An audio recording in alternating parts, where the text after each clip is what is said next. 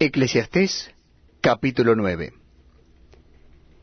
Ciertamente he dado mi corazón a todas estas cosas para declarar todo esto, que los justos y los sabios y sus obras están en la mano de Dios, que sea amor o que sea odio, no lo saben los hombres, todo está delante de ellos.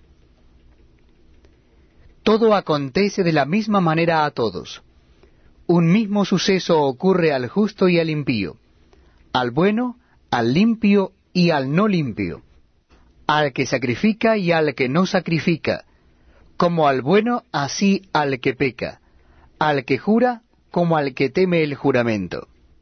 Este mal hay entre todo lo que se hace debajo del sol, que un mismo suceso acontece a todos, y también que el corazón de los hijos de los hombres está lleno de mal y de insensatez en su corazón durante su vida, y después de esto se van a los muertos. Aún hay esperanza para todo aquel que está entre los vivos, porque mejor es perro vivo que león muerto.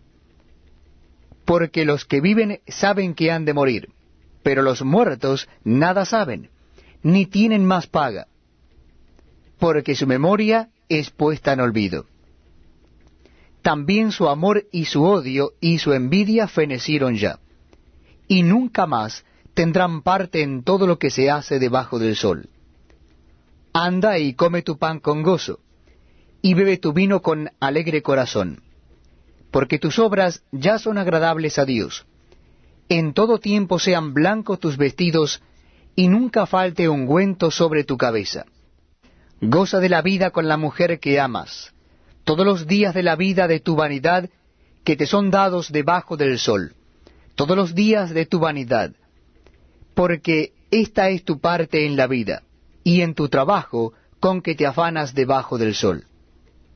Todo lo que te viniere a la mano para hacer, hazlo según tus fuerzas, porque en el Seol, a donde vas, no hay obra, ni trabajo, ni ciencia, ni sabiduría me volví y vi debajo del sol que ni es de los ligeros la carrera, ni la guerra de los fuertes, ni aun de los sabios el pan, ni de los prudentes las riquezas, ni de los elocuentes el favor, sino que tiempo y ocasión acontecen a todos.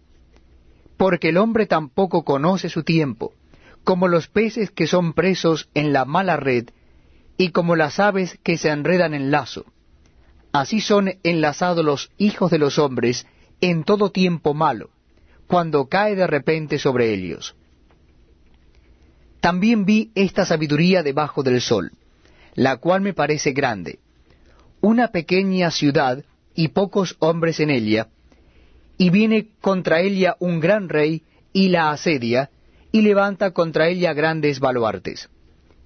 Y se halla en ella un hombre pobre, sabio, el cual libra a la ciudad con su sabiduría, y nadie se acordaba de aquel hombre pobre. Entonces dije yo, mejor es la sabiduría que la fuerza, aunque la ciencia del pobre sea menospreciada, y no sean escuchadas sus palabras.